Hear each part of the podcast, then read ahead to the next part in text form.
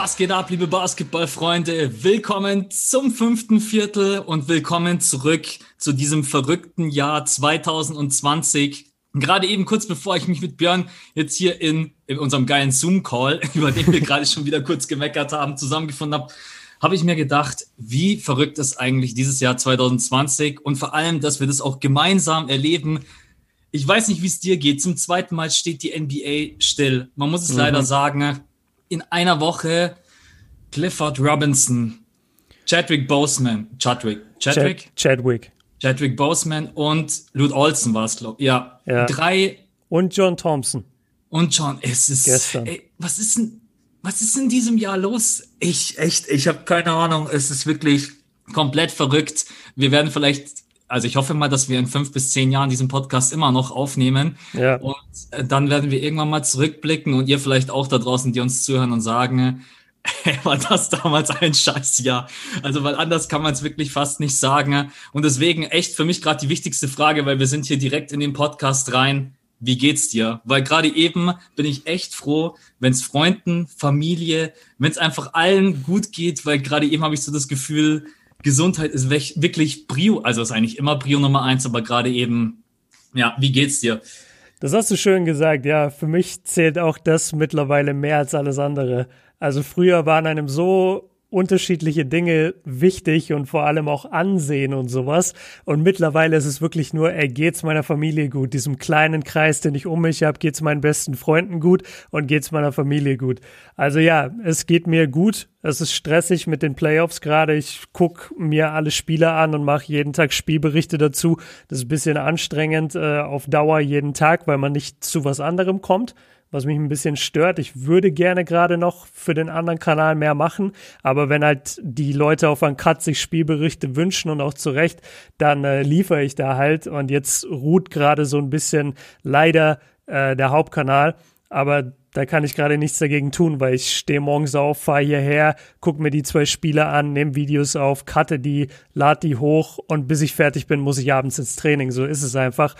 Aber ja, long story short, also mir geht's gut. Wie geht's denn dir? Mir geht's sehr gut. Vielen, vielen Dank. Ich kann auch bloß zu dir sagen, wenn mal was liegen bleibt, dann bleibt's einfach liegen. Ist einfach so, kommunizieren nach draußen, hey Leute, ich pack's gerade eben nicht und fertig. Ihr wisst selber, Playoff-Zeit ist sowieso immer super stressig. Besonders, also für euch einfach mal nur, ich muss eigentlich immer bis um 9.15 Uhr haben wir bei Spox der Zone immer Morgensitzung und bis spätestens dahin muss ich's geguckt haben, weil dann kommt halt Spoiler Alert 3000. Ja, Max, machen wir schon äh, Jimmy Butler heute 40 Punkte. Ja, danke. Yeah. Halt, so, das heißt, ich habe gar keine andere Wahl. Also ich kann nicht sagen, okay, ich bleibe den ganzen Tag weg von meinem Handy.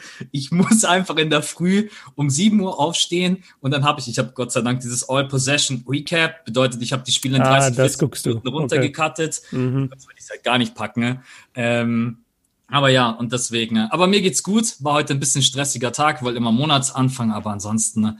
nee, alles tippitoppi und äh, hab trotz allem Bock auf den Pod, auch wenn man sagen muss, es ist echt eine, es war wirklich eigentlich für unsere Patreon, äh, nee, für unsere Main-Podcast-Hörer richtig blöd gelaufen, weil am Mittwoch kam der Pod ja. und, am, und am Donnerstag äh, war, die, war die NBA vorbei.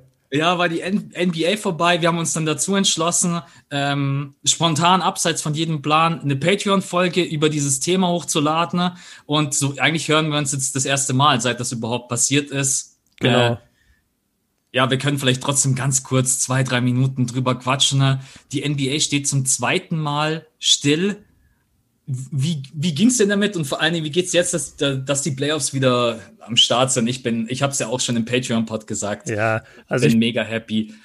Ja, also dass es jetzt wieder weitergeht. Natürlich sind wir happy, dass es weitergeht. Ich paraphrasiere jetzt auch einfach nur, was wir dort, dort schon gesagt haben vor knapp einer Woche.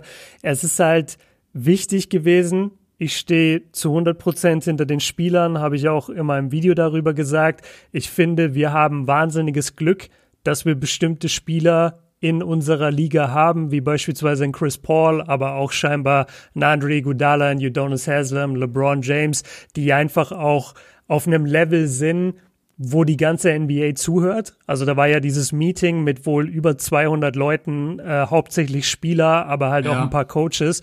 Und das musst du halt erstmal organisieren. Und ich weiß nicht, ob das stimmt, aber ich habe gehört, die hatten sogar nicht mal wirklich Mikrofone dort. Und dass du dann dort einfach so ein, so ein äh, Meeting organisierst und da eine Rede hältst und diese ganzen Jungs irgendwie auch darüber überhaupt erstmal informierst, was jetzt eigentlich passiert ist und wie es jetzt weitergeht.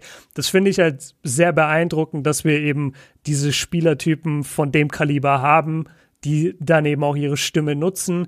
Ich finde nach wie vor, die Bucks haben den anderen Teams so ein bisschen, ja, haben, haben sie halt in eine blöde Lage gebracht, weil die Bucks eben einfach zu dem Spiel gegangen sind und jeder dachte, sie spielen. Und dann kamen sie halt nicht aus der Umkleide und niemand wusste warum. Und als sie dann ihr Statement vorgelesen haben, wusste ja immer noch keiner wirklich, okay, was machen wir jetzt? Also das war ja nicht abgesprochen mit den anderen Teams.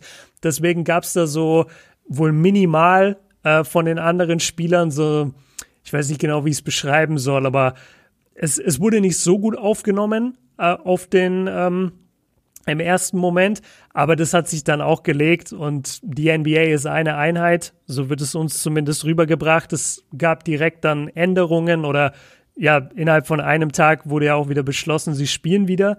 Deswegen, und das hat deswegen geklappt, weil die Owner beschlossen haben, dass sie die NBA-Arenen zu Voting Stations machen. Also dort kann man wählen ähm, für die Präsidentschaftswahl. Und ja, ich weiß auch nicht. Also es ist jetzt komisch darüber zu reden, weil wir halt auch schon drüber geredet haben. Letztendlich, ich fand es eine gute Sache. Es würde mich nicht wundern, wenn es nochmal passiert. Und ich stehe hinter den Spielern und hinter der NBA und ich finde, die haben einen guten Job gemacht. Ja, also wir wollen jetzt auch nicht nochmal alles wiederholen, was wir in dem, in dem Freitagspot besprochen haben. Ja. Ähm, und heute wird es auch nicht darum gehen, können wir auch gleich von Anfang an sagen, wir wollen heute wirklich über Basketball quatschen. Das waren 40 außerplanmäßige Minuten, die haben wir aufgenommen für unsere Patreons. An die vielen, vielen Dank. Und äh, ja, wenn ihr Bock habt, uns zu unterstützen, dann, oder wenn ihr sagt, ich will unsere Meinung dazu hören, dann hört da gerne nochmal rein. Aber heute wollen wir tatsächlich äh, ganz normal unsere Struktur, wie auch sonst auch, mit bester NBA-Moment, nervigster NBA-Moment, Spieler der Woche und dann quatschen wir über die Eastern Conference. Aber natürlich, trotz allem wollen wir es heute einmal erwähnen, nicht, dass so die Main-Podcast-Hörer denken, yo, äh, übrigens, Jungs, ihr wisst schon, letzte Woche. Habt, habt ihr mitbekommen, da war was? ja, da war was. Das äh, ist natürlich, aber das kann bei uns halt immer passieren. Wir wollen unseren Mittwochstermin um 5 Uhr ungerne verschieben. Wir haben beide schon mal besprochen, wenn es mal wirklich gar nicht anders geht, dann sind wir beide schon bereit, das auch mal zu verlegen, besonders wenn es irgendwie gerade mit einer Serie oder Runde oder irgendein Thema ist, dann plötzlich komplett außerplanmäßig, dann äh, sind wir beide schon bereit, mal zu sagen, äh, wir kippen das auf irgendeinen anderen Tag, aber nee, ähm, genau, heute ganz normal Fahrplan, wir müssen trotzdem einmal ganz kurz, also nochmal Patreons, vielen, vielen Dank für euren Support. Wir haben das Gewinnspiel vom September aufgelöst, wegen dem, äh, über das Dirk Nowitzki Gewinnspiel. Vielen Dank da nochmal an Toppers und gewonnen hat der Matteo. Ich habe dir geschrieben bei äh, Patreon. Glückwunsch an dich und Riesenrespekt an alle anderen, die ihm auch gratuliert haben. Ja. Kein Neid. Also. Fand ich auch cool. Du hast einen Post erstellt wo du das genau. bekannt gegeben hast und drunter stand ganz viel, ey, Glückwunsch, Glückwunsch an den Gewinner. Das finde ich allgemein immer sehr cool bei Gewinnspielen in unserer Community. Ja, ist einfach, ist einfach super nett. Und ich meine, im Endeffekt, ihr habt im September sofort wieder die Chance, was zu gewinnen. Äh, also wir versuchen euch gerade ihr merkt es vielleicht ein bisschen mehr Gas zu geben bei Patreon. Ich habe da in der Vergangenheit auch immer ein bisschen schlechtes Gewissen gehabt, aber jetzt die letzten drei, vier Wochen bin ich echt zufrieden. Mal Umfragen, äh, dann mal Gewinnspiel, dann und dann kommen jetzt natürlich auch unsere Folgen dort und jetzt ist einfach mal ein bisschen Leben auf ja. der Plattform. Und genau, also nächsten, äh, beziehungsweise ich, nächsten. Ich meine, wir könnten auch einfach jetzt zwei Wochen, zwei Monate keine Folgen machen und dann sagen, wir machen nie wieder was aber das ist nicht unser Stil. Wir bleiben, wir bleiben länger dabei. Und ich will jetzt komplett kontextlos einfach den Folgentitel für heute bestimmen. Und zwar heißt der Lang lebe das fünfte Viertel. Weil wir ah. hören nicht auf, wir bleiben euch erhalten. NBA Podcast von Max und Björn immer da. Ja, nee, also äh, für mich, für mich ist es auch wirklich ein Herzensprojekt geworden. Und ähm, ich kann es mir nicht ohne vorstellen. Natürlich wird es immer mal Pausen geben, äh, weil ich gestern auch ein paar Nachrichten bekommen habe. Es wird immer mal zwischendurch Pausen geben, bestimmt auch wenn die Playoffs mal wieder durch sind. Dann machen wir vielleicht auch mal wieder, ändern wir vielleicht unseren Rhythmus mal auf zwei Wochen oder machen vielleicht auch mal noch mal kurz eine Pause. Ja, ich aber würde eher sagen, eine kurze Pause und dann wieder voll angreifen. Genau, aber wir müssen dann natürlich auch erstmal gucken, wie es überhaupt weitergeht. Denn Infostand für euch, es kann sein, dass der Termin 1. Dezember, Draft-Termin und so weiter, alles nochmal verschoben wird. Äh, also da müssen wir, wir informieren euch, sobald wir was wissen. Aber nur damit ihr schon mal Info habt, das ist alles noch nicht zu 100% safe. Nee, also wie gesagt, viel, aber auch vielen Dank an alle, die so immer zuhören. Und jetzt wollen wir euch auch gar nicht großartig zutexten. Nur eine Sache noch, am Freitag geht's um die Western Conference Duelle. Da stehen jetzt noch zwei Partien aus. Nuggets gegen Jazz, Game 7, absolut geil. Ich freue mich mega drauf, äh, wenn ihr jetzt das hört. Wenn ihr das hört, dann wisst ihr es schon. Dann wisst ihr es schon. Was äh, ist genau. dein Tipp? Ah, ich, ich gehe mit den Jazz. Ich auch. Ich, ich ja, sag. Also zum einen gibt es, glaube ich, die Statistik, wenn sie 3-1 vorne waren in den Playoffs, sind sie noch nie rausgeflogen, achtmal. Mhm. Und auf der anderen Seite, ich glaube, dass, dass Jamal Murray, also nicht nochmal, ich glaube, dass sie nicht nochmal so ein Wahnsinnsspiel hinlegen werden. Und ich vertraue auf Donovan Mitchell, äh, Rudy Gobert und Co., dass sie, dass sie, es wird ein knappes Ding, das glaube ich, aber ich glaube, dass die Jazzes machen werden. Das ist auch mein Gedanke. Zum einen hat's Murray, also ich, ich will ihm nicht schon wieder Unrecht tun, weil ich habe ihm schon nach dem ersten 50-Punkte-Spiel Unrecht getan, aber ich kann mir nicht vorstellen, dass der das auch noch mal in einem Game 7 abruft. Ja, der hat ja alles, alles, Der hat halt alles getroffen. Also sorry, das, das passiert nicht noch mal meiner Meinung nach. Da ist Donovan, ist einfach vom Spielerlevel her ein, zwei Stufen über ihm. Das ist auch überhaupt kein Disrespect, aber Murray ist einfach noch nicht auf diesem Level, denke ich zumindest. Und ich glaube, dass die Jazz, wie du schon gesagt hast, die haben 3-1 geführt. Irgendwie über 85 Prozent aller Teams, die jemals 3-1 führen in der Serie, gewinnen die Serie auch. Ich glaube, die geben das nicht her. Die waren so heiß und die als Team sind insgesamt heißer als die Nuggets. Bei den Nuggets hat mir ein bisschen so neben Murray irgendwie dann doch immer was gefehlt. Ihre Defense war nicht so top, äh, vor allem in der ersten Halbzeit von Game 6. Also ich, ich glaube nicht dran. Ich glaube, es wird auch eng, aber ich sag, die Jazz machen's. Äh, ich bin gern, also die Nuggets Defense gefällt mir schon die ganze Serie über nicht, auch wenn die jetzt gerade eben 3-3 stehen. Mhm. Äh, aber Michael Porter Jr. ist jemand, den du in der Serie also einfach noch, ist auch ein Rookie, alles gut. Jokic sieht man gerade eben äh, offensiv Top 3 vielleicht sogar der beste Center, mit einer der besten, aber in der Defense, ey. Ja, der sinkt zu krass ab. Ja, und der ist viel zu viele Easy Buckets und Drives zu. Ähm, Jamal Murray spielt natürlich gerade komplett over the top. Ich habe, äh, um mal kurz Eigenwerbung zu machen, ein Video auf meinem Kanal gedroppt mit allen Statistiken. Sowas gab es in NBA History noch nie, dass zwei Spieler so shooten, so treffen, mit solchen Prozentzahlen. Ich glaube aber nicht, dass er das nochmal in einem Spiel so so bringen kann. Und deswegen. Also machen wir es kurz, tippen hier auf die ja. Jazz. Und in der anderen Serie, um das auch einmal ganz kurz abzuhaken, ist äh, Spoiler-Alarm für alle, die jetzt vielleicht das Spiel noch nicht gesehen haben, auch wenn das schon wieder gefühlt zwei Tage her ist. OKC gegen Rockets. Wir bekommen auch hier ein Game 7. Ey, Überragend. Ich, sag, ich sag's dir ganz ehrlich, ey, wenn OKC die raushaut, ey, dann. Also erstmal haben wir dann, glaube ich, beide recht. Ich weiß es immer noch nicht. Was ja, ich, ich, ich habe es getippt. Ich habe sieben Spiele getippt und dann OKC. Ja. Gerade sage ich aber, die Rockets machen's. Ich glaube nicht, dass wir nochmal, genauso wie bei Jamal Murray, ich glaube nicht, dass wir nochmal so eine Chris Paul Performance bekommen. Und ich glaube auch nicht, dass die Rockets jemals wieder Russell Westbrook den Ball dribbeln lassen. Vor allen Dingen in der letzten Possession mit einem schönen Turnover. Ja, zweimal. Das eine, Mal nimmt er den, das eine Mal nimmt er den Schuss und haut schön den Airball raus und beim zweiten Mal spielt er den Ball auf Covington, aber drei Meter neben Covington ins Aus. Also, dass er den Ball in diesen Phasen überhaupt hatte, ist lächerlich. Und ich glaube nicht, dass das in Game 7 passiert. Und ich glaube, ich finde, dass die Rockets tiefer sind. Ich glaube. Also, ich wünsche mir, dass es OKC macht, bin okay. ich ganz ehrlich. Ja. Aber es macht es. Wobei diesem Team ist alles zuzutrauen. Ey, wenn die rausgehen und schießen 60 Dreier und erwischen einen schlechten Abend und schießen dann plus 25 Prozent, ja. dann ist Oklahoma halt einfach besser aufgestellt, wenn es um mehr Variantenreichtum geht, aber Ey, ich ja. habe aber auch Game 5 nicht vergessen. Also Danilo hatte einen Punkt, Shay hatte vier Punkte, Dennis ist rausgeflogen. Also die Thunder, die hatten jetzt zwar ein geiles Game 6, aber das ist nicht so, dass die über die ganze Serie über stark und konstant gewesen wären. Also gerade so, gerade so die Jungs halt hinter Chris Paul, schwierig. Und ja, ich, ich weiß es nicht. Es wird ein brutales Spiel. Also ich guck's mir safe an, wahrscheinlich auch live. Und ich finde halt, die Rockets sind es noch spektakulärere Matchup gegen die Lakers dann in der zweiten Runde.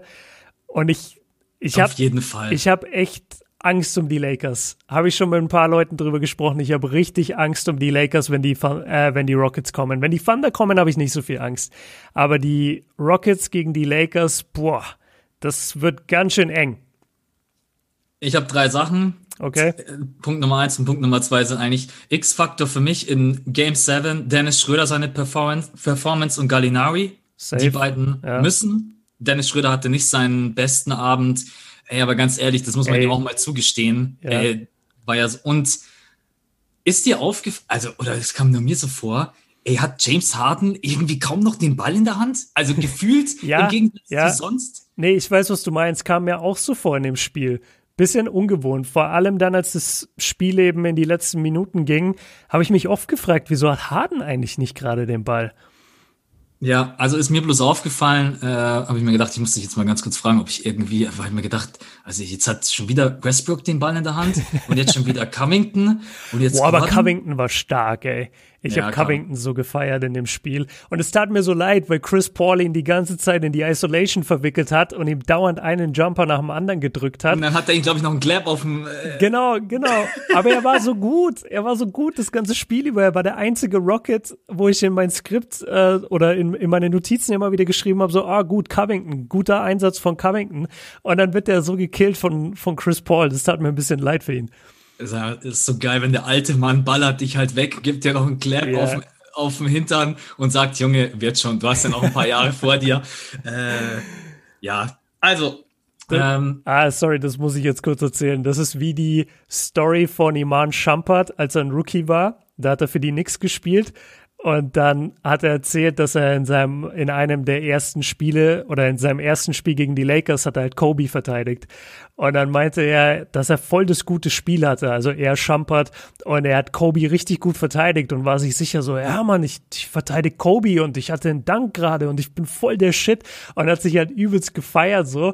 Und dann einfach als das vierte Viertel anfängt, geht Kobe zu Schampert und sagt so, ey, hattest ein gutes Spiel und geht wieder weg. und, und Champert erzählt, dass er ihn danach einfach gekillt hat. So 15 oder 20 Punkte in dem vierten Viertel. Kobe hat einen Pumpfake nach dem anderen, dreimal links gedreht, rechts gedreht, gegen zwei Mann geschossen mit Foul und, und Champert ist einfach zur Bank. Und damals war Dan Tony noch der Coach bei den Knicks und äh, denn Tony hat ihn irgendwie so voll sauer angeguckt und dann meinte Schampert nur, ey, was soll ich denn machen? Sowas habe ich noch nie gesehen. Der kommt mir hier mit Moves, die habe ich in meinem Leben noch nicht gesehen. Und das hat mich total daran erinnert. So, ja, gutes Spiel, Rookie. Ja, ja, was, was willst du auch machen, ey, wenn jemand so selbstbewusst ist, schon ein paar Jahre dabei ist und dann auch noch von der Kategorie Kobe Bryant. Ja, der lacht halt über dich. Der denkt ja. sich so, ah, süß, der Rookie denkt, der verteidigt mich gerade gut. Ja. Naja. Also, ähm, also was tippst du jetzt? Ja, ich tippe auf äh, Houston, auf die Rockets. Okay. Ich glaube auch, dass, äh, vor allen Dingen, auch wenn ich es ihnen irgendwo gönnen würde, ich möchte halt nicht OKC gegen Lakers sehen. Ich glaube, dass das, das wäre sehr eindeutig. Äh, aber bei Houston ja. gegen äh, die Lakers. Naja, lass, lass es uns besprechen im Premium-Pod. Genau. Das ist übrigens keine Absicht, also nicht, dass ihr uns das hier unterstellt, aber wir haben halt den Freitags-Premium-Pod und wir haben gesagt, okay, es macht jetzt keinen Sinn, irgendwie mögliche Playoff-Serien zu besprechen. Also, dass wir jetzt jeweils dann immer das Matchup für die Lakers oder für die Clippers eben tippen, weil wir wissen es halt einfach noch nicht, jetzt zum Zeitpunkt der Aufnahme. Und deswegen haben wir gesagt, komm, dann machen wir heute die komplette Konzentration auf die Eastern Conference und dann im nächsten, also im Premium Podcast dann eben machen wir den Fokus auf die Western Conference und nach wie vor, also es kostet drei Dollar glaube ich, bei Patreon, wenn man Mitglied werden möchte. Man hat die Chance, an diesen ganzen Gewinnspielen dabei zu sein von Max. Äh, man hat die Chance, äh, ja, die Premium-Pods zu hören. Wir hauen auch so immer mal ein extra gerne raus. Also ich denke, das ist machbar für diejenigen, die es wollen und für diejenigen, die es nicht wollen, ist auch kein Thema. Wir hören uns in der Woche wieder und dann kriegt ihr eh auch eine Menge Content da. Absolut. So, genügend Eigenwerbung, aber ihr verzeiht uns das bestimmt. Äh, ist ja auch einfach unser großes Ziel, wisst ihr doch alle. Äh, deswegen. Aber jetzt. Ich dachte, unser großes Ziel ist ein Off-Topic-Podcast. okay, ich auf. ähm, kommen wir zu unserer Podcast-Struktur, unser äh, bester NBA-Moment in dieser Woche. Da habe ich echt ein bisschen überlegen müssen, aber dann ist mir doch ein Moment eingefallen, den ich sehr emotional fand. Und ich weiß gar nicht, ob du es gesehen hast, weil der ja, eine oder andere, der, der ein oder andere macht nach dem Spiel ja meistens direkt aus oder wenn man sich dann äh, auch bloß Recaps anguckt oder sogar beim All-Possession Recap, was ja immer alle Possessions mit drinnen hat, aber da sind die Interviews nicht dabei. Mhm. Das Postgame-Interview von Jamal Murray war, ja, war einfach nach, nach, dem 50-Punkte-Spiel Game 6. Genau. Das müssen wir dazu sagen, weil wenn ihr jetzt hört, dann hat ja Game 7 schon stattgefunden. Wir wissen nicht, was in Game 7 war. Er ja. meint Game 6. Und Vielen Dank erstmal. Da habe ich, wie du immer daran denkst, Gerne. ich an dieses so, äh, ich glaube, für dich wäre es leichter, irgendwo in der Zeitzone zu leben mit Zeitverschiebung. Ich würde dann immer so, ah ja, ist ja gerade. Äh. nee, also war ein emotionales Interview von ihm danach natürlich auch aufgrund der ganzen Situation in der Bubble. Äh, Polizeigewalt, alles, was einfach in den letzten Wochen, Monaten sich, glaube ich, so angestaut hat. Dann natürlich äh, seine Schuhe. Was war nochmal auf seinen Schuhen drauf? Uh, George Floyd und Breonna Taylor. Genau. Zwei Opfer von Polizeigewalt. Ja.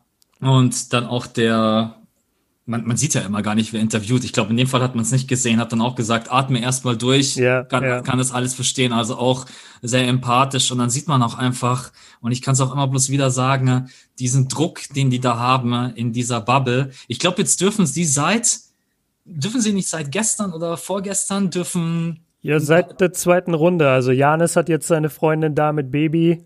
Fred Van Vliet hat seine, seine Frau, glaube ich, da mit den Kindern. Ja, ja, und das ist schon, ja, das muss man ihnen einfach zugestehen. Ich hätte es vielleicht sogar gar nicht schlimm gefunden, wenn das ab den Playoffs schon der Fall gewesen wäre, äh, weil du drei Monate ohne deine liebsten Menschen, ne? wir haben, weiß ich gar nicht, wann wir darüber gequatscht haben, ist halt einfach mega krass und deswegen mein NBA-Moment. Ich mag es einfach, wenn NBA-Spieler sich auch hinstellen und sagen, hey, pass mal auf, das alles ist gerade mega hart und mhm. mir ist jetzt gerade fast zum Heulen zumute. Und dann habe ich natürlich auch noch dieses Spiel im Endeffekt gerade alleine gewonnen, sind wir mal ganz ehrlich. Jamal Murray, äh, was der im vierten Viertel abreißt in dieser Serie, ist sowieso nicht normal.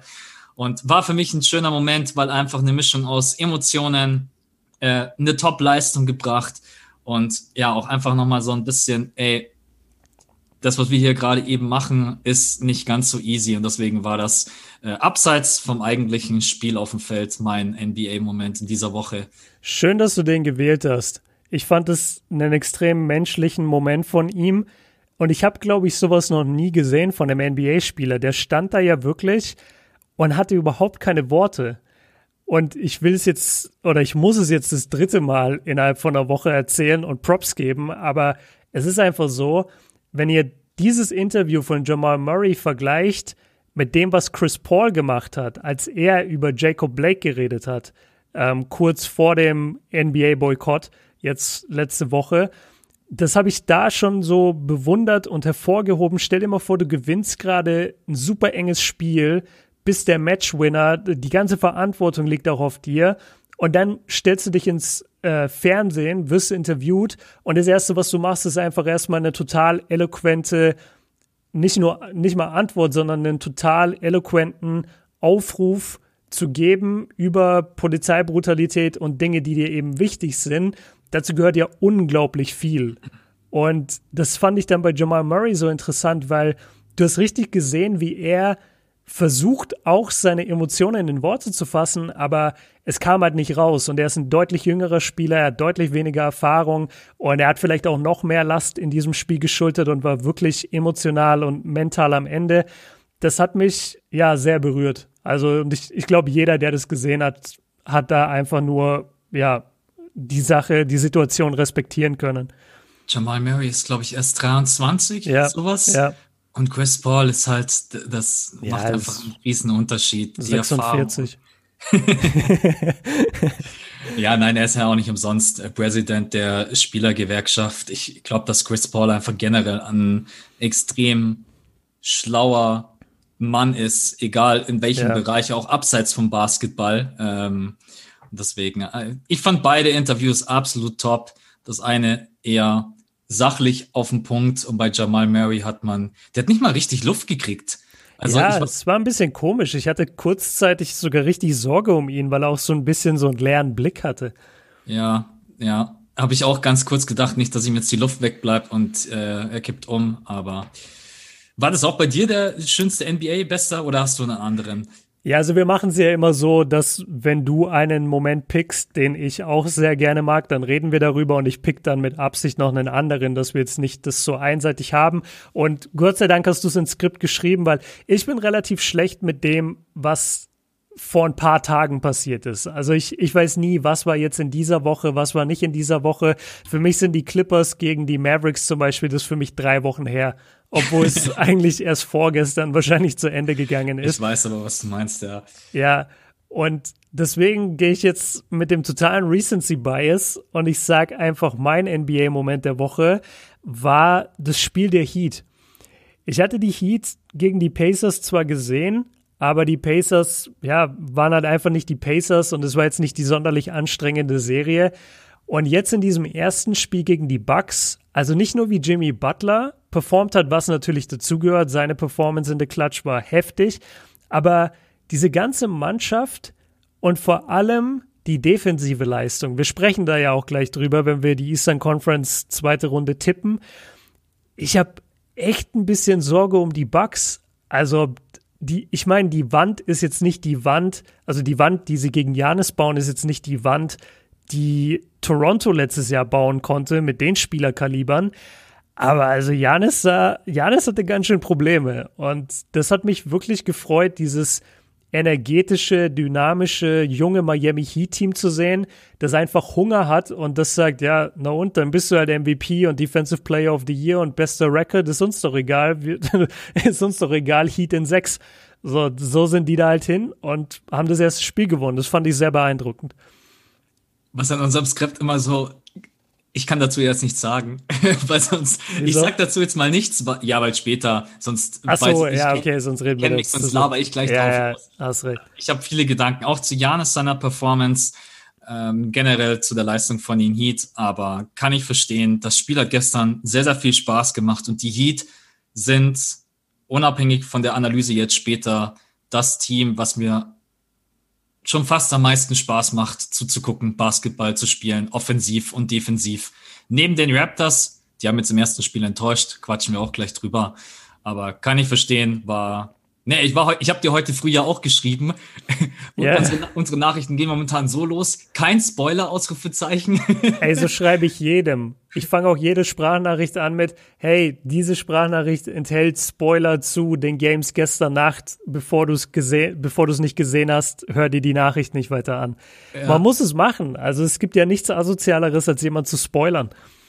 Ja, nee, äh, absolut. Äh, ich habe dann Björn halt in der Früh geschrieben, schau dir beide Spiele an, lohnt sich mega ja. und war eine super Leistung von den Heat. Okay, äh, nervigster NBA-Moment, das war für mich relativ simpel, weil der Typ mir einfach nur noch auf den Zeiger geht und generell die Clippers gerade eben, äh, nicht nur bei mir, sondern auch so generell, wenn man so ein bisschen sich äh, umsieht, nicht gerade mehr die Sympa oder waren sie noch nie sympathischste Franchise sind. Marcus Morris seine Aktionen, ich will nicht nur die eine Aktion sagen, sondern beide Aktionen gegen Luca. Bei der mhm. ersten Aktion hat Luca noch so gesagt, ja, ich hoffe, dass es nicht mit Absicht war und ich kann es mir eigentlich nicht vorstellen. Und Marcus Morris hat sich ja auch verteidigt. Ähm, und dann kam die zweite Aktion und die Ejection. Und ich sag dir ganz ehrlich, sowas hat im Basketball nichts zu suchen. Sowas hat generell, wie kann man, und ich unterstelle es jetzt ihm einfach mal, dass er einfach so einen Piss hatte auf Luca. Ich will nicht sagen, dass er ihn absichtlich verletzen wollte, aber er nimmt es in Kauf. Und alleine dieses mhm. in Kauf nehmen geht mir, egal ob das jetzt Marcus Morris ist oder Pachulia damals gegen Kawhi Leonard oder wer auch immer, ich hasse es. Ich hasse es in jedem Sport, weil Luca ist vielleicht das nächste größte Supertalent, was wir in der NBA haben. Und dann einfach nur zu sagen, ah ja, du bist gerade für uns gefährlich, dann spiele ich jetzt so hart gegen dich, dass es unfair ist Ja, du merkst schon, ah, die Aktion, ja. die hat mich richtig aufgeregt und äh, kann ich auch nicht verstehen, kann ich nicht verteidigen. Und sein ganzes Gelaber auf Twitter und alles, was er auf Insta rausgehauen hat. Marcus äh. Morris, dieser junge Mann, hat dich stellenweise, hat euch vorgeführt. Und ja, ich sage euch ganz ehrlich, wenn er noch ein, zwei Superstars neben sich hätte, die hätten euch geklatscht. Die hm. hätten euch geklatscht, selbst mit Kawhi Leonard und Paul George. Ja. Fertig. nee, ist wirklich wichtig, dass du das ansprichst. Für mich auch ein super nerviger Moment. Mir gehen mir geht allgemein diese Gruppe bei den Clippers nicht so richtig rein. Das sind Beverly, Harrell und auf jeden Fall Morris und vielleicht gehört Lou Williams ein bisschen dazu, vielleicht gehört Paul George so ein bisschen dazu. Die Art und Weise, wie die sich aufführen, so als hätten sie schon Championships gewonnen oder als wären sie die neuen Bad Boys. Dabei spielen sie seit einer Saison zusammen und haben gefühlt in zwölf Spielen überhaupt gesund miteinander auf dem Feld gestanden. Das geht mir auch ziemlich auf den Sack, vor allem wenn du als Rollenspieler den Mund aufmachst. Ich habe nie ein Problem, wenn Star den Mund aufmacht, weil der ist auch derjenige, der es dann am Ende auf dem Feld wiederum beweisen muss. Marcus Morris ist nicht derjenige, der am Ende den Wurf kreieren muss und dann wirklich, keine Ahnung, Trash talken kann gegen Luca, sondern er wird getragen von Kawhi Leonard, von Paul George, ist an der Seite eben der Roleplayer, bekommt vielleicht mal ein Catch and Shoot, vielleicht auch in einer wichtigen Phase, aber du könntest dich alleine nicht in diese Situation bringen. Du könntest alleine kein Team in diese Situation bringen. Du bist ein Roleplayer. Und dass du dann so einem wie du schon gesagt hast, jungen Supertalent wie Luca, dem die ganze Welt offen steht und der euch in seinen ersten Playoffs wirklich auseinandergenommen hat. Er alleine, wir reden jetzt nicht davon, ob er die Spiele gewonnen hat, alle oder nicht, aber die Art und Weise, wie er eure Defense und eure One-on-One-Defense, eure gefürchtete, oh mein Gott, was, wenn Kawhi dich wirklich verteidigt oder was, wenn Morris dich wirklich verteidigt, der hat gemacht, was er wollte mit euch auf einem kaputten Knöchel. Und dass du dem dann solche so ein hartes Foul reindrücken musst, war einfach zum einen unnötig und es war auch wirklich hochgradig asozial. Und ich kann dem auch überhaupt keinen Respekt abgewinnen. Und ich glaube, es hat viel damit zu tun, dass der von seinem Ego her nicht damit klarkommt, dass Luca die ganzen Schlagzeilen beherrscht. Was er aber zu 100 Prozent verdient. Und das hast du oft bei jungen Spielern, die eben in eine Serie gehen, dass du von so älteren Rollenspielern dann irgendwie den Hate abbekommst, weil die nicht damit umgehen können, dass es jetzt nicht um sie geht oder nicht um ihr Team. Was ja aber nur vollkommen klar ist. Und also alleine auch wenn man in der Serie führt, dass man dann den Superstar des anderen Teams so angeht unterm Korb, zweimal, es ist nicht nur der eine Schlag, sondern es ist dann noch mit der anderen Hand auf die andere Seite des Kopfes noch härterer Schlag, voll durchgezogen geht mir nicht rein. War auch kein Playoff-Foul. Muss mir keiner schreiben, ja, aber war ein Playoff-Foul und früher hat man auch so gefoult. Nee, also vielleicht hat man früher so gefoult, aber dann war es auch asozial und heute fault man seit 15 Jahren nicht mehr so. Das war einfach, ja, nicht korrekt und der verdient die Ejection. Es war dirty und es war eklig. Und vor allen Dingen, er hat noch gut gespielt. Das muss man auch fairerweise sagen. Der hatte, glaube ich, in diesen 19 Minuten hatte er vier von fünf. Hat wirklich gut Morris gespielt. jetzt? Ja, Oder Morris. Ah, ja. Morris und Doc Rivers war halt auch totally abgefuckt. Also, weil es ist halt auch einfach, ja, ja. Gut, weitergekommen. Machen wir einen Haken drunter. Äh, die Mavs Franchise und alle drumherum schauen zu Recht positiv in die Zukunft. Und das Wichtigste ist, dass Luca jetzt bei der zweiten Aktion, die war einfach kacke. Ich mag eher bei der ersten Aktion, so dieses hinten draufsteigen, jemand auf die Achillesferse und sowas da bin ich echt allergisch. Das mag ich einfach. Da bin ich nach wie vor der Überzeugung, dass das vielleicht doch ein Versehen war. Es sieht auch blöd aus, aber ich kann mir einfach nicht vorstellen, dass man sich so verhält auf dem Feld. Du läufst keinem anderen Spieler nach und denkst dir, dem trete ich jetzt auf seinen verletzten Knöchel. Also da gehört so viel böses Blut dazu, so viel Missgunst. Ich kann mir nicht vorstellen, dass der das in sich hatte nach dieser kurzen Serie gegen Luca. Aber es ist möglich. Also es ist wir möglich. Können in ihn reinschauen. Ja. Dem, ja. Es würde zu ihm passen, sagen wir so. Menschlich ja. direkt einen Stempel aufgedrückt. ja, ja, aber sorry, ist, so. ist einfach so. Gut. Gut. War es bei dir ein anderer Moment oder war es auch das? Ja, es war der da auf dem Feld und abseits des Feldes äh, mache ich jetzt mal ja eine ne kleine Sache, die ich auch wirklich klein halten will, weil der Großteil der Kommentare war so positiv und deswegen sage ich einfach nur eine Kleinigkeit dazu. Bei meinem NBA Boycott Video, da gab es jetzt, das ist dann vor allem immer, wenn das Video so ein paar Tage online ist und wenn sich dann irgendwelche Leute drauf verirren, die so gar nichts auch mit mir eigentlich vielleicht zu tun haben, die schreiben dann oft Sachen unter diese Videos wie, was hat denn Politik in der NBA zu suchen? Oder hey Björn, äh, bitte nicht solche Videos. Und da möchte ich einfach einmal ganz klar sagen, ich liebe meine Zuschauer und ich respektiere die Meinung meiner Zuschauer so sehr, aber ich werde niemals mich zensieren lassen oder nur weil jemand drunter schreibt, hey, solche Videos bitte nicht mehr, dass ich dann so ein Video nicht mehr mache. Ich habe öfter schon Videos gemacht zu wichtigen Themen. Ich habe auch ein Video gemacht über Nipsey Hussle, der erschossen wurde, weil es mir einfach wichtig war. Oder ich habe die Streams gemacht über Kobe äh, oder während Kobes Tod, weil es mir wichtig war, zu dem Zeitpunkt online zu sein und live zu sein. Und das habe ich gerne gemacht und es kommt von mir persönlich. Und wenn es dir nicht gefällt, dann guck's nicht. Aber diese Kommentare, immer diese, als würde das den Leuten zustehen, als würde den Leuten zustehen, welchen Content du kreierst. Ich habe Content angefangen zu kreieren mit null Zuschauern. Und ich würde auch weiterhin Content kreieren, wenn null Zuschauer da wären. Jetzt sind mehrere Zehntausend da und das ist ein absolutes Privileg und ich danke jedem Einzelnen davon. Aber keiner entscheidet, was ich hochlade.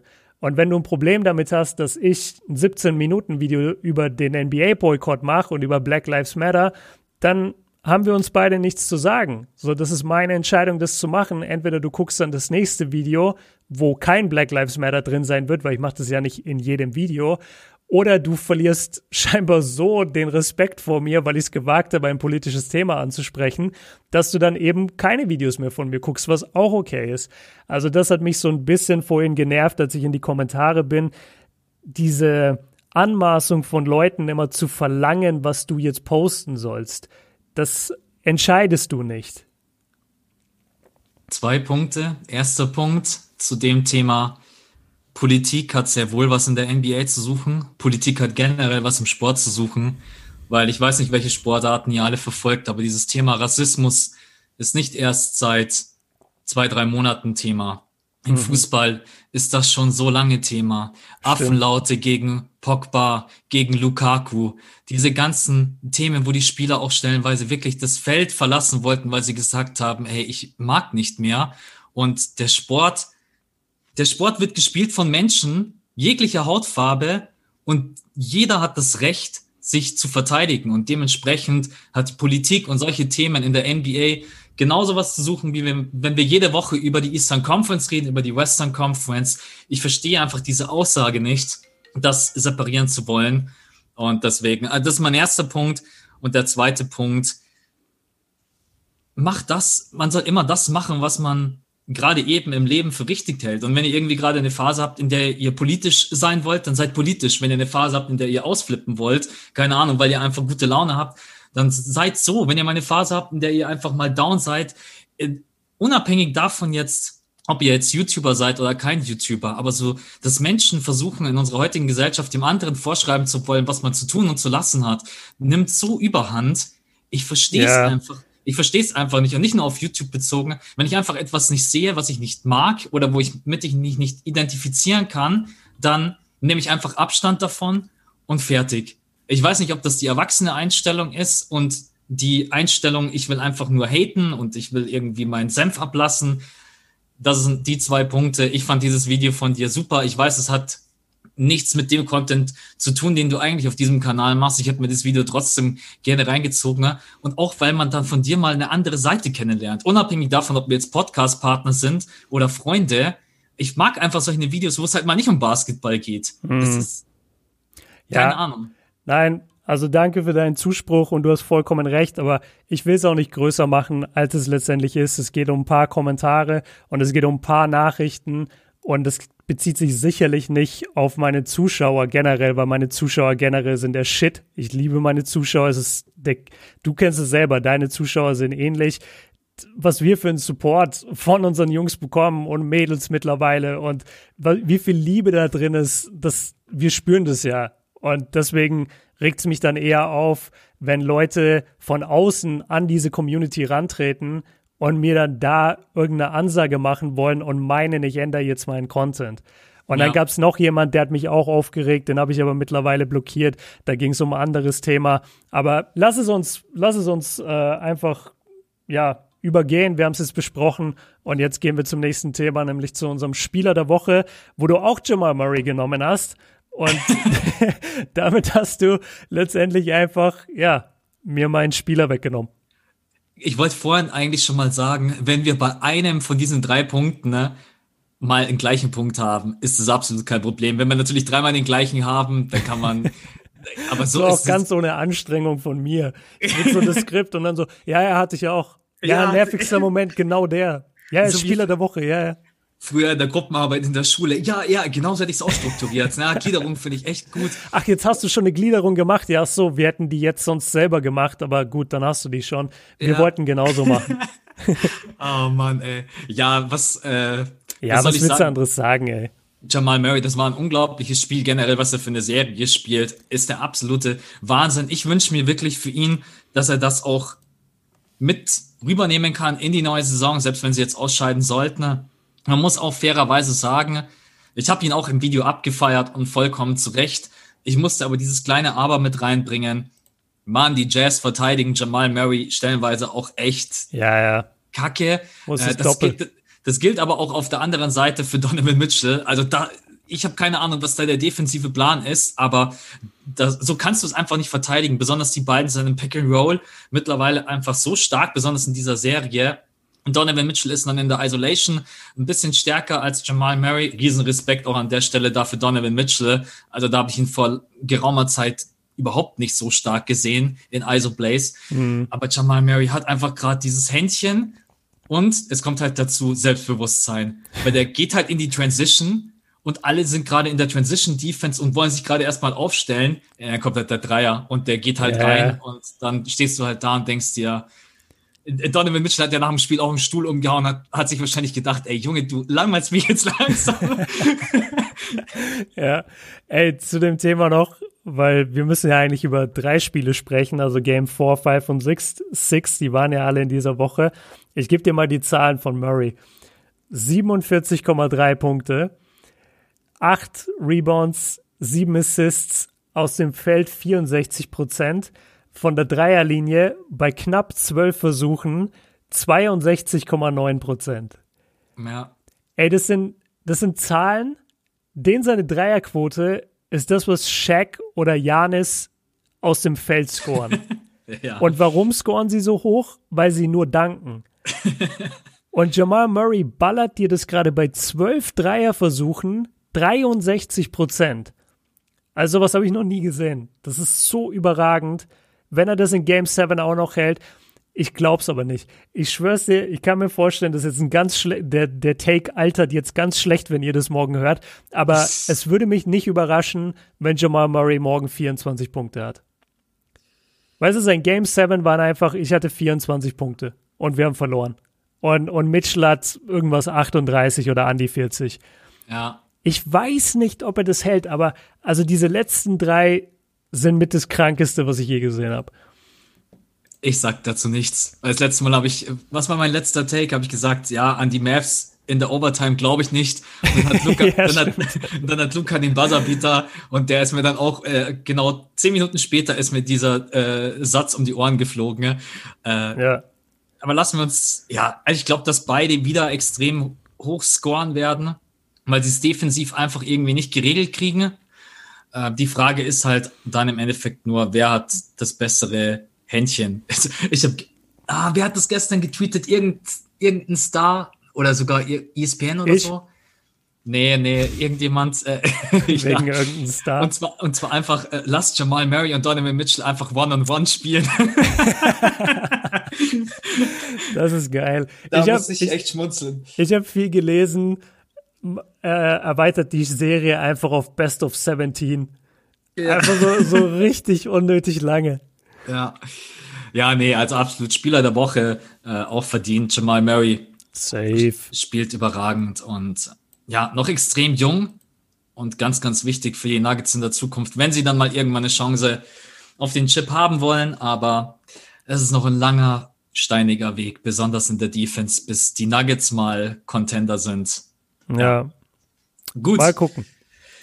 Eine Sache muss ich auch noch ganz kurz sagen, weil ich bei dem Thema, was du vorhin angeschnitten hast, ich muss auch noch mal sagen, ich liebe unsere Community, die sich ja zum stellenweise auch überschneidet. Die fünfte Viertel-Community, deine Community, meine Community. So viele nette Menschen, mit denen man super diskutieren kann, die mega viel Know-how haben. Ohne Witz, ich will gar nicht sagen, vielleicht hat der eine oder andere da draußen mehr Know-how als ich selber, ohne Witz. Und ihr seid einfach alle top, egal wie ihr uns unterstützt, supportet, guckt, liked, einfach alles. Und deswegen ganz viel Liebe geht raus, wenn wir dann über sowas reden.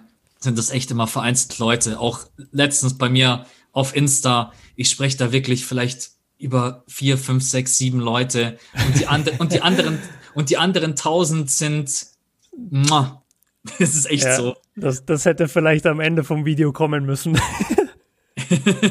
Weil, da haben sich ein paar gemeldet, auch bei mir, so, hey, was ist denn da mit Max los? Aber ich wusste, was du meinst. Egal. Ja. Wir, wir wollen Positivity ausstrahlen, weil es ist auch alles positiv. Es gibt nur ab und zu ganz kleine nervige Leute und dann muss man da kurz drüber reden. Ja. Apropos nervig, nervig war auch die erste Runde in der Eastern Conference. Ja. Und jetzt, ich habe ein Skript reingeschrieben, unser Skript heute ist übrigens überragend, äh, eine Seite lang und es steht einfach mittendrin Eastern Conference, endlich geht's los. ja, weil im Endeffekt ist es so. Also und dann stehen drunter vier Wörter und zwei Links. Also Max hat sich richtig überschlagen in Arbeit. Oh Mann. Ey, komm, du hast mir vor dem Podcast gesagt, ey Max, ich bin froh, dass du denen nochmal schnell die äh, Struktur aufgeschrieben hast, weil ich hätte heute gar nicht dran gedacht. Das ist der NBA-Moment und Geil, geil, jetzt outen wir uns gegenseitig on air. Ja, nein, alles gut. Manchmal ist es halt auch zeitlich äh, ein bisschen beschränkt. Nein, aber, aber was willst du auch groß machen? Also wir haben ja die Serie eh im Kopf. Du hast aber genau. recht, endlich geht's los. Ich habe mir das vorhin gedacht, endlich macht die Eastern Conference Bock.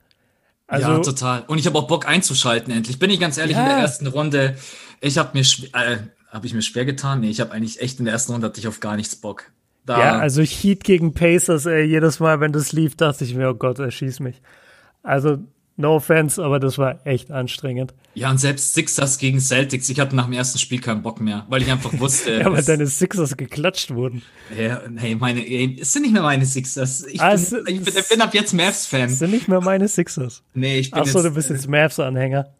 Ja, absolut. Okay. Nee, also wir befinden uns jetzt endlich in der zweiten Runde. Man muss sagen, 4-0, 4-0, 4-0 und die Bucks dann 4-1. Das war natürlich äh, ja, also im Endeffekt hätte das ein kompletter Sweep in dieser Runde sein können, wenn die Bucks das erste Spiel nicht verlieren. Jetzt haben wir Raptors gegen Celtics und Bucks gegen Heat.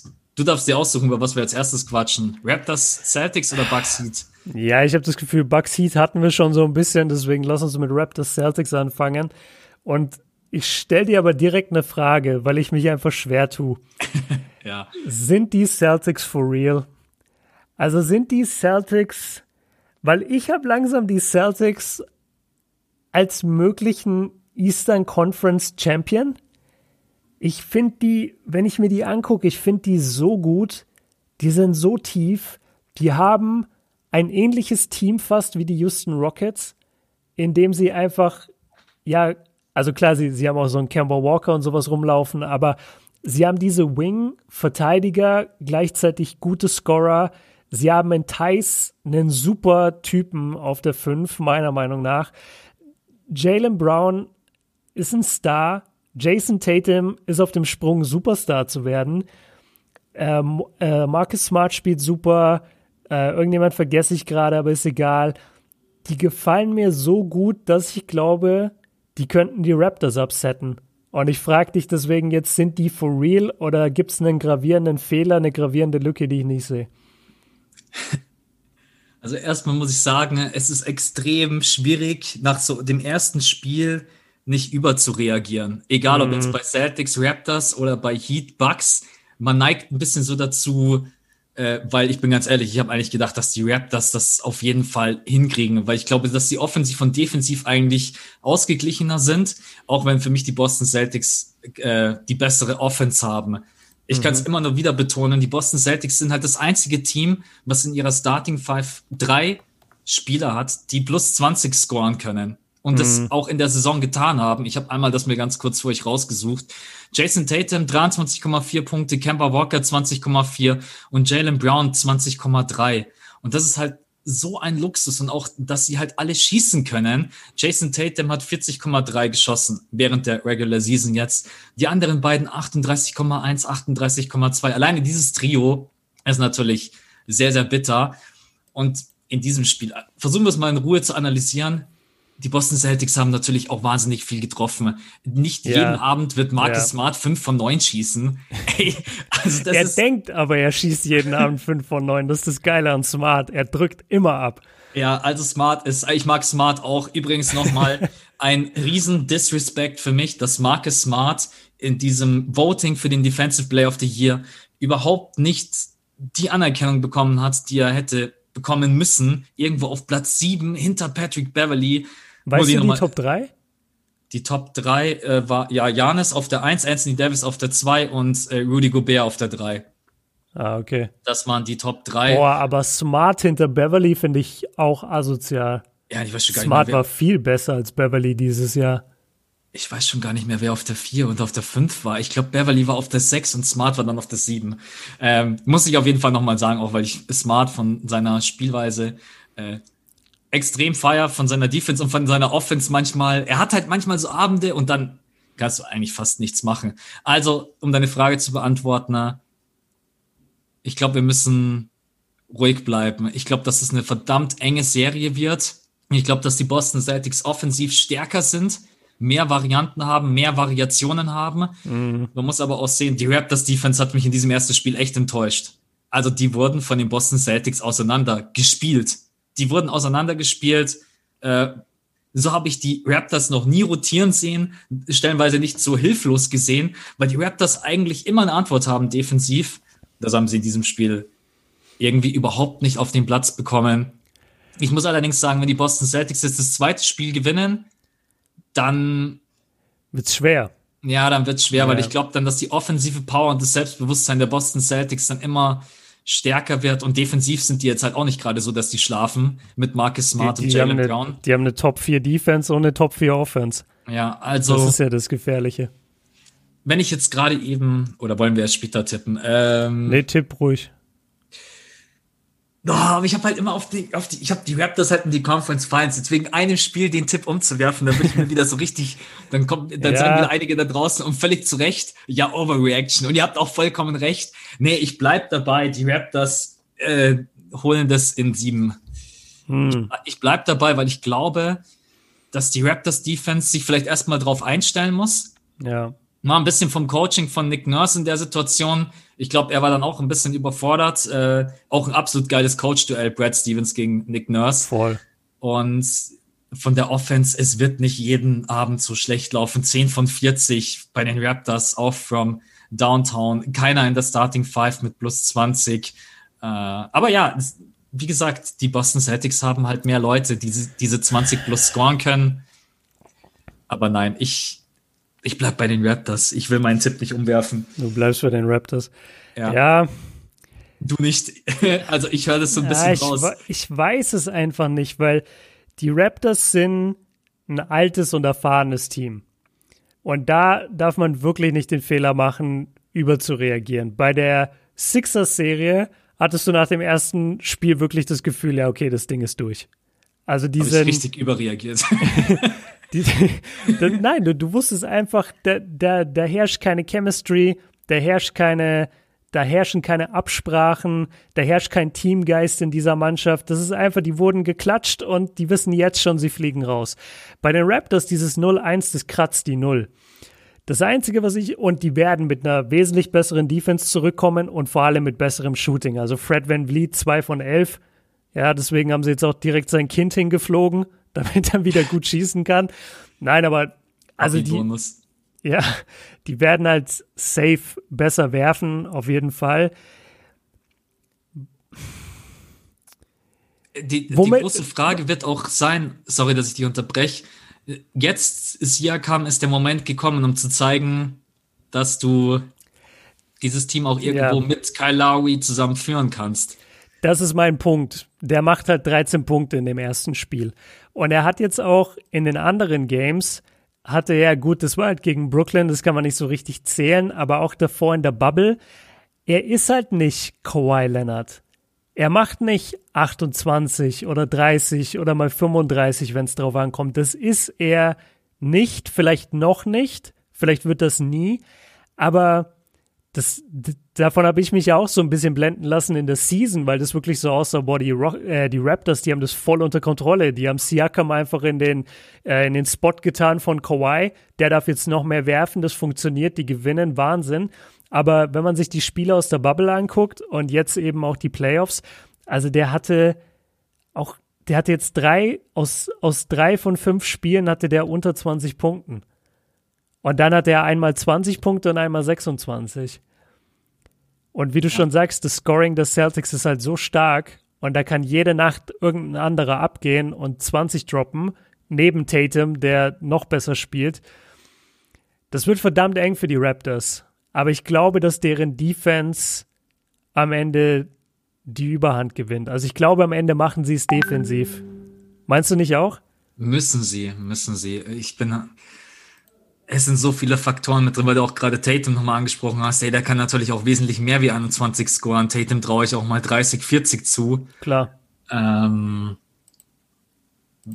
wird echt spannend. Also dieses erste Spiel, das waren nicht die Raptors, die wir kennen. Und ich kann mir nicht vorstellen, dass, dass Nick Nurse da nicht in die Analyse reingeht und sich anguckt, was da komplett äh, schief lief, besonders ja. defensiv. Äh, offensiv war es, glaube ich, einfach ein schwarzer Abend. Sowas kannst du immer mal erwischen in der Serie, dass das andere Team komplett heiß läuft und du triffst halt leider überhaupt nichts. Ähm, man muss auch sagen, dass in der heutigen NBA die Versuchung natürlich immer extrem groß ist, wenn das andere Team trifft und du merkst, okay, der Abstand wird immer größer. Das ist mir jetzt schon ein paar Mal aufgefallen. Dann lassen sich Teams auch so ein bisschen in die Rolle reindrücken. Wir müssen jetzt auch die Dreier schießen, damit wir das schnell wieder aufholen. Mhm. Äh, hat sich komplett geändert im Gegensatz zu damals, aber das ist mir jetzt schon ein paar Mal aufgefallen. Und die Raptors haben sich da auch so ein bisschen reindrücken lassen und haben dann auch nicht mehr so, so gespielt, wie sie eigentlich auch spielen können. Ich, es wird, also es wird auf jeden Fall ein enges Ding. Und ich, ich bleib bei, ich bleib bei sieben Spielen auch, auch wenn dann die Raptors Defense echt komplett stehen muss, weil offensiv sind für mich die Boston Celtics einfach stärker. Und das, ja Deutlich, eigentlich, mhm. deutlich. Ja. Also Raptors in sieben. Ich habe es bisher nicht getippt. Äh, Raptors in sieben klingt für mich sehr wahrscheinlich.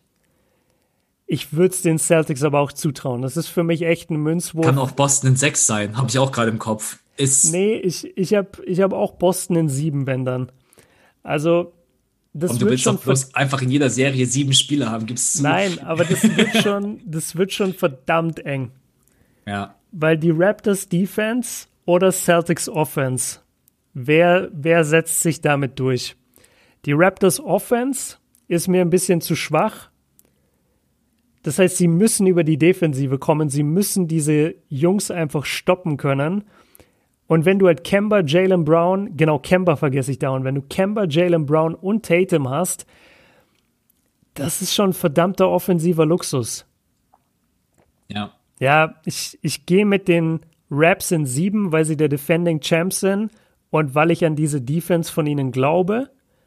Aber es ist ein Münzwurf für mich und wenn es die Celtics in sieben machen, bin ich nicht überrascht zwei Sachen, die mir gerade eben mal, und dann können wir es eigentlich abhaken, äh, weil ich gerade noch in die Teamstats reingeguckt habe, was dir halt nicht passieren darf eigentlich gegen äh, die Celtics. Du verlierst das defensive Rebound-Duell mit 45 zu 33, mm. was halt brutal bitter ist.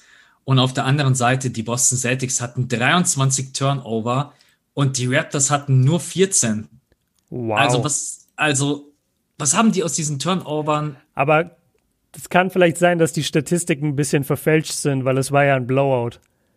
Ja, stimmt. Also so, ja. das da, dann. Largest Lead, 24 Punkte steht hier auch. Ja. ja. Okay, also wird auf jeden Fall eine mega spannende Serie. Ich bin mir sicher, dass wir da nächste Woche Mittwoch nochmal drüber quatschen. Weil ich kann mir nicht vorstellen, dass das ein schnelles Ding wird. Kann ich mir nicht. Bin ich mir sicher, dass wir auf jeden Fall ein Game 6 bekommen, wenn nicht mhm. sogar ein Game 7. Okay, Und dann haben wir das andere Spiel, was auch natürlich dazu verleitet, gleich mal überzureagieren. Okay. Die, Mi die Miami Heat gegen die Bucks. Man muss dazu sagen, die Miami Heat, das einzige Team, was in der Regular Season die Bucks zweimal schlagen konnte. Und sie haben es auch für euch vorgestern Nacht. Vorgestern. ich frage einmal den Profi vorgestern Nacht, richtig? Vorgestern Nacht, yes, sir. Ja. Genau, also sie haben es wieder geschafft mit 115 zu 104. Vielleicht erstmal das Wichtigste, Janis hatte bloß 18 Punkte. Mhm. Ähm, und jetzt, ich habe versucht, mir das die ganze Zeit im Kopf zu halten, dies, diesen Punkt, weil du vorhin ja schon drüber gesprochen hast. Janis musste Mitteldistanzwürfe nehmen und Janis musste Dreier nehmen.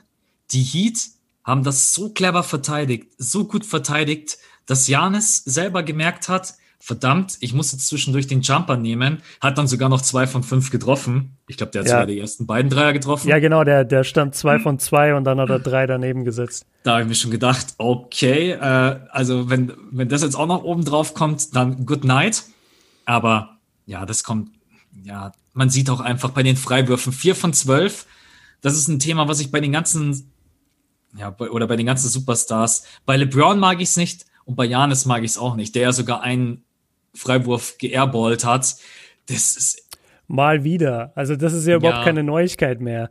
Janis ja. airballt in jedem Spiel einen Freiwurf. Ich kann das nicht nachvollziehen. Der Typ ist so groß. Wenn du mich an einen Korb stellst, wo der Korb für mich auf, sagen wir, 2,60 Meter hängt und mich noch einen Meter näher hinstellst, weil, halt, weil seine Arme einfach so lang sind, das ist überhaupt nicht physisch möglich, dass du einen Freiwurf airballst. Ich weiß wirklich nicht, wie er das macht, aber er airballt in jedem Spiel geführten Freiwurf.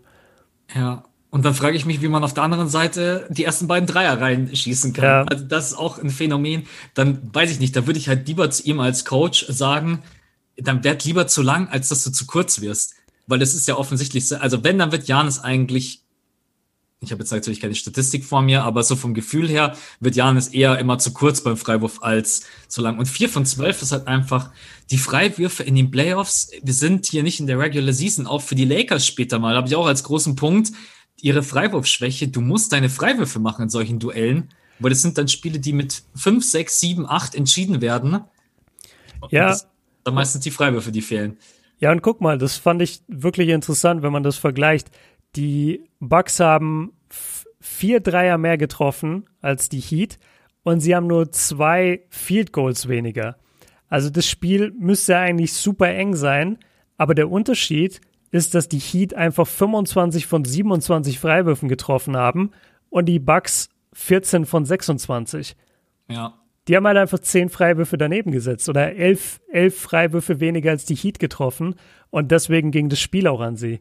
Also Props an Jimmy Butler für die Clutch-Performance. Natürlich, er hat das Spiel sich so geholt und gewonnen, aber die Bucks haben dieses Spiel jedes Mal an der Freiwurflinie verloren. Und das wird echt interessant sein zu sehen, wie du es schon sagst, das ist die große Schwäche. Wie gehen sie damit um? Weil er war ja zwölfmal an der Linie, Janis. Also das heißt, er wird an die Linie kommen in dieser Serie. Das ist jetzt nicht das Problem. Aber kann er dann die Freiwürfe treffen? Das wird auch nicht das wird nicht seine Dauerperformance sein an alle da draußen, die nee, gerade sich denken, also diese 18 Punkte. Äh, man muss schon sagen, dass Janis zwischendurch in den Playoffs dann doch immer so ein bisschen Probleme hat, äh, auch mal seinen Körper dann irgendwie besser reinzustellen. Manchmal finde ich dann irgendwie sein Positionsspiel ein bisschen ungeschickt, weil eigentlich ist, er hat die Möglichkeit, also der Einzige, der sich eigentlich, wobei man sagen muss, Bam und Crowder, die können sich körperlich schon dagegen stellen, aber es gab diesen einen Dank, der dann abgepfiffen wurde, wo er unterm Korb war. Also eigentlich kann Janis über jeden hinwegstopfen und jeden wegdrücken. Mhm. Aber diese Post-Situationen, die, er hat halt keinen Fadeaway. Er hat halt, er muss halt wirklich eigentlich unter den Korb und jeder weiß das und ich glaube, dass die Heat die Mittel haben, das nicht dauerhaft zu verteidigen, aber sie haben es gestern auf jeden Fall ganz gut gemacht. Aber es ist noch kein Grund zu eskalieren, weil Jimmy Butler, du hast es gerade eben angesprochen, das war wirklich Jimmy Buckets, wie er leibt und lebt. Ja. Also der, der hat dann auch immer so richtig Bock und der, der sagt dann auch wirklich, ja, komm halt her, jetzt gibt's halt ein Dreier ins Gesicht. Ja. Wobei, den, wobei den seine Dreierquote in der Saison war, glaube ich, irgendwie bei 23 Prozent. Ja, Wahnsinn. er meinte, er meinte danach zu seinen Teammates irgendwie so, ja, erwartet nicht, dass ich euch jetzt den Ball gebe. Einfach so eine Ansage, das musst du erstmal bringen auf dem Feld. Ja, und ein Punkt, den ich auch gerade eben noch sehe, 17 Rebounds von Adebayo und davon 6 offensiv, das ist, ey, in den Playoffs ist sowas Gold wert. Also ja, sechs Offensiv-Rebounds ist der absolute Wahnsinn. Bam ist halt auch, und deswegen mag ich ihn extrem gern und ich verstehe sogar die Leute, weil ich ja ein paar Mal gesagt habe, ich würde Joel ganz gerne bei den Heat sehen und dann sagen die Heat-Fans, nein, wollen wir nicht, weil Bam Adebayo halt auch Assist spielen kann. Der ja. hat so ein gutes Ballhandling und auch Playmaking. Der hat sogar die, der hat sogar die meisten Assists, sehe ich gerade in diesem Spiel. Stimmt. Äh, Bam ist einfach äh, all around Talent, Wahnsinnsspieler. Und die Miami Heat haben unglaublich viele Variationen, um zu scoren von der Dreierlinie mit Duncan Robinson, Tyler Hero, mit Jimmy Butler aus der Mitteldistanz. Du kannst mit Bam auch mal unter den Korb gehen. Du hast, du hast Verteidiger mit Crowder, Iguodala, Jimmy Butler. Das ist so ein geiles, ausgewogenes Team von jung und alt. Ich kann verstehen, dass die Bock haben, miteinander Basketball zu spielen.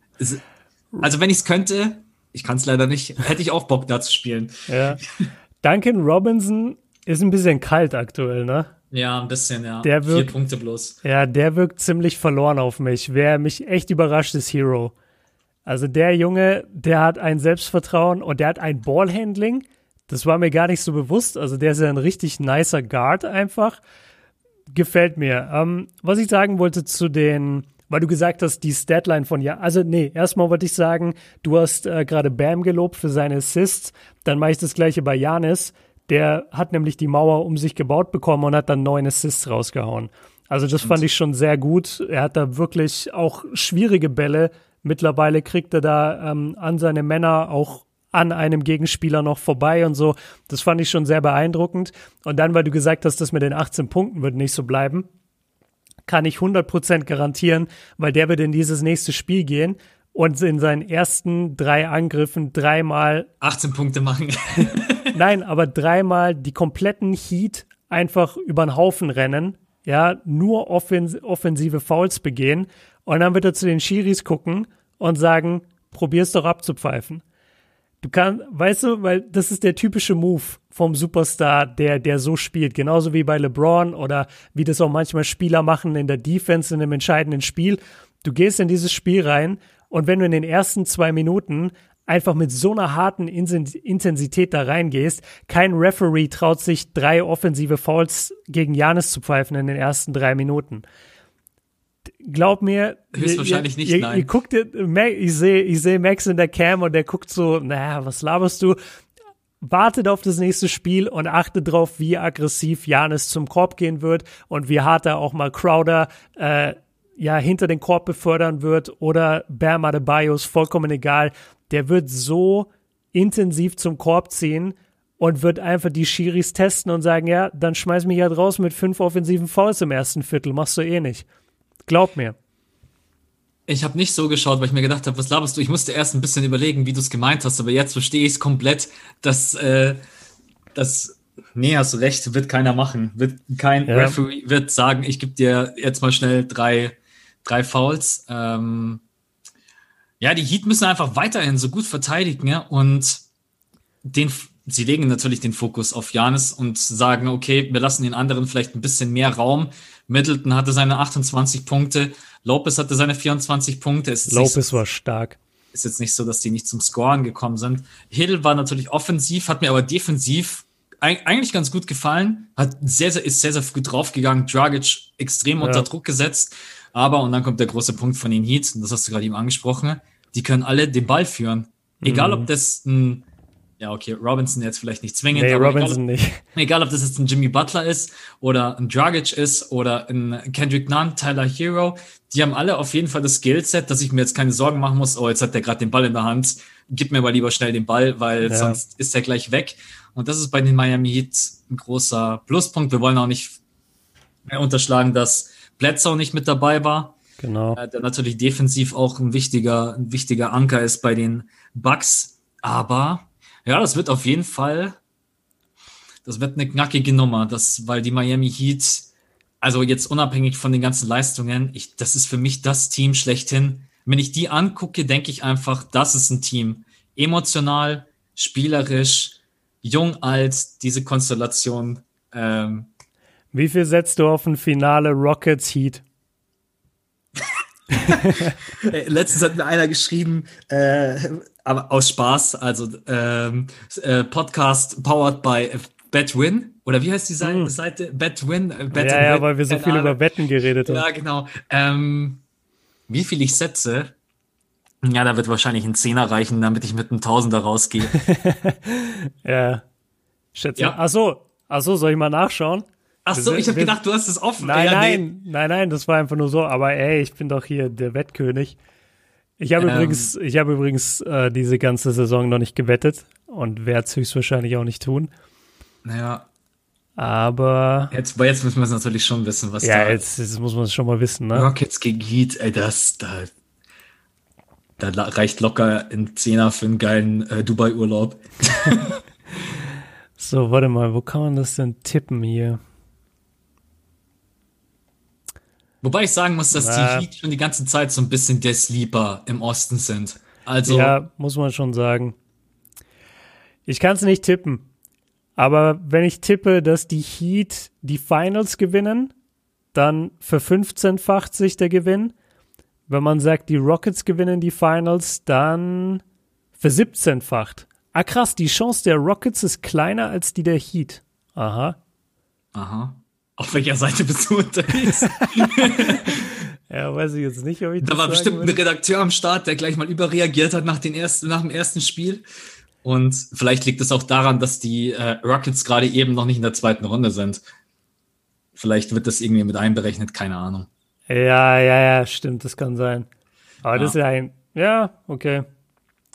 Also ich muss sagen, worauf ich echt auch Bock hätte, wäre Heat gegen äh, die Celtics in der Eastern, in den Eastern Conference Finals. Jo, ich auch.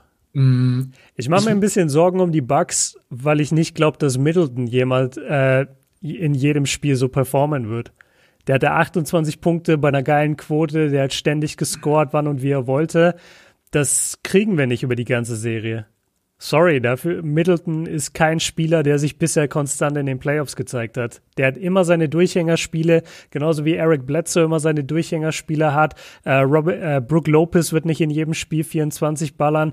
Das wird, das ist genau das, was mich letztes Jahr so gestört hat an den Bucks gegen die Raptors, dass wenn's, die sind so ein bisschen in dem Sinne wie die, ähm, wie die Rockets, würde ich fast sagen, weil ihnen einfach wenig einfällt, wenn ihr Zeug nicht funktioniert. Also wenn Janis nicht in der Zone dominiert und drumherum die Shooter ein bisschen schießen und treffen, dann haben die keine Ahnung mehr, was sie machen sollen. Ja. Und da haben die Heat einfach mehr Möglichkeiten. Ja. Ich, wir sind aber nicht die Einzigen. Ich habe mir einige Tipps angehört vor, bevor die Playoffs starteten. Und den Bucks trauen nicht alle. Nicht alle haben die Bucks in die Eastern Conference Finals getippt. Mhm. Ähm, ich weiß gar nicht, ob ich dazu gehöre. Ich glaube, ich habe Nee, ich glaube, ich habe sie in die Eastern Conference Finals, aber in die Finals habe ich sie nicht geschickt. Ich habe die Bucks rausfliegen lassen gegen die Raptors. Ähm, ja, ich, ich habe auch die Raptors in den Finals. Äh, aber das kann sich jetzt noch ändern, je nachdem, wie diese Boston-Serie weiterläuft. Äh, also Heat gegen Boston wird's, sage ich dir. Heat, ge Heat gegen Boston wäre interessant, aber also meine große Sorge bei den Raptors ist so ein bisschen Siakam. Wenn Siakam ja. nicht auf dieses nächste Level geht, du brauchst ja so einen Spieler. Das, das sehen wir doch gerade in jeder Serie. Du brauchst diesen Spieler, der auch mal über 30 scoret. Gerade in der heutigen NBA, wo alles so schnell geht, wo so viele Punkte entstehen. Du brauchst einen Typen, der dir 35 macht. Und wann hat Siakam das letzte Mal 35 Punkte gemacht, ey? Das ist, ja. Ja, ein bisschen kann, her. Kann ich dir nicht sagen. Das war am 21. Februar. So. Das ja. war vor einem halben Jahr. Ja, das ist wird interessant. Also wir wissen ja eigentlich alle, dass die Defense wichtig ist, aber du musst natürlich offensiv schon ein bisschen was dagegen halten. Ne? Äh, ich muss sagen, es war noch nie so schwierig wie in dieser Bubble-Konstellation zu tippen. Ja. Äh, aber auf der anderen Seite macht es auch Spaß. Also ich gucke, äh, besonders jetzt in der zweiten Runde, habe ich Bock auf jedes einzelne Spiel. Und ja, jetzt kommt dann auch noch die Western Conference dazu. Also geiler kann es gar nicht werden. Dann die Lakers noch gegen äh, Rockets. Oder Thunder. äh, oder auf der, und auf der anderen Seite die Clippers gegen die, naja, das ist, glaube ich, mir im Endeffekt egal, weil ich glaube, beide haben keine Chance gegen die Clippers, aber ja. ähm, Lass mal noch äh, eine Sache sagen, und zwar die Bucks Defense. Die ist ja so bekannt dafür, hey, wir machen die Zone dicht und lassen alle schießen. Okay, gut. Aber wieso hatten die Heat dann in dem ersten Spiel 42 Punkte in der Zone? Die haben gemacht, was sie wollten. Die sind in die Zone gezogen, da waren Backdoor-Cuts dabei, da waren Layups dabei, Dunks dabei von den, von den Guards. Ich rede gar nicht von den Großen, ich rede nur von den Guards. Ich weiß nicht wirklich, ob die Bucks sich jetzt so sehr aufs Shooting dann konzentriert haben, was aber dann auch nicht gut funktioniert hat, weil die Heat haben 39 Prozent geschossen von der Dreierlinie. Das ist mir nur aufgefallen, dass dieses Konzept halt auch gar nicht aufging. Also ich hätte erwartet, dass die die Zone dicht machen und die schießen lassen, aber das haben sie nicht gemacht. Die, die haben gleich im ersten Angriff, war glaube ich ein Drive von Jimmy Butler. Jetzt muss ich mal jemanden Props geben, der nie erwähnt wird okay. und auch von uns beiden nicht. Man muss einfach mal sagen, dass Eric Spolstra nicht gerade ein Coach ist, der auf den Kopf gefallen ist. Ja, der Championship-Team, äh, die Heat damals zweimal äh, zum, oder zweimal? Ja, ja. ja. Zweimal. Äh, guten Morgen. ja, nein, alles gut. Und Eric Spolstra ist auch jemand, der so viel Erfahrung in den Playoffs hat und die die Spielzüge von den Heat, die Rotationen, das Pick and Roll, der Mitteldistanzwurf, der Dreier, das hat alles richtig gut ausgesehen. Die, Max die Bugs, hat das ganze Klemmbrett dabei. Ja, ich hab's. Kann alles, kann alles aufzählen. Ja, hier gleich hört ihr die Kreide im Hintergrund. Die nee, ich will einfach nochmal sagen, weil das ein Coach ist, über den man nie spricht und redet und ich weiß gar nicht, wie lange ist denn der jetzt schon bei den Heat? Der ist doch schon gefühlt zehn Jahre ähm, bei den Heat. Ähm, boah, ja, lange. Aber sieben Jahre sind schon acht. Nein, nein, der, der, ist, äh, der ist ja seit 2011 dort. Also spätestens seit LeBron, 2010 dann eigentlich und vielleicht ja. auch schon im Jahr davor. Also der ist locker ja. zehn Jahre da. Ja, also da ähm, auch mal Props auf jeden Fall. Wird spannend. Äh, wir, so ein richtiges Fazit traue ich mich erst nach dem dritten Spiel in jeder Serie. Mhm. Dann, glaube ich, kann man besser beurteilen, äh, was war ein bisschen Momentum, wer hatte ein bisschen vielleicht ein heißeres Händchen, wie haben sich die Coaches aufeinander eingestellt und erstes Spiel ist natürlich prädestiniert dazu, zu overreacten und zu sagen, ja, jetzt hier, ey, die Bugs, die kriegen ja, das wird ja sowieso nichts. nee. Also, äh, aber um das Ganze abzuschließen, auf was tippst du? Ähm, auf was tippe ich? Also erstmal tippe ich darauf, dass Spolstra seit 2008 der Coach der Heat ist. Research. Research. Und boah, auf was tippe ich? Ich bin ja der schlimmste Typ, wenn es darum geht, gegen den Favoriten zu tippen. Also ich, und ich habe halt, also man hat damit halt auch in 85% oder 90% der Fälle recht, weil meistens macht es der Favorit.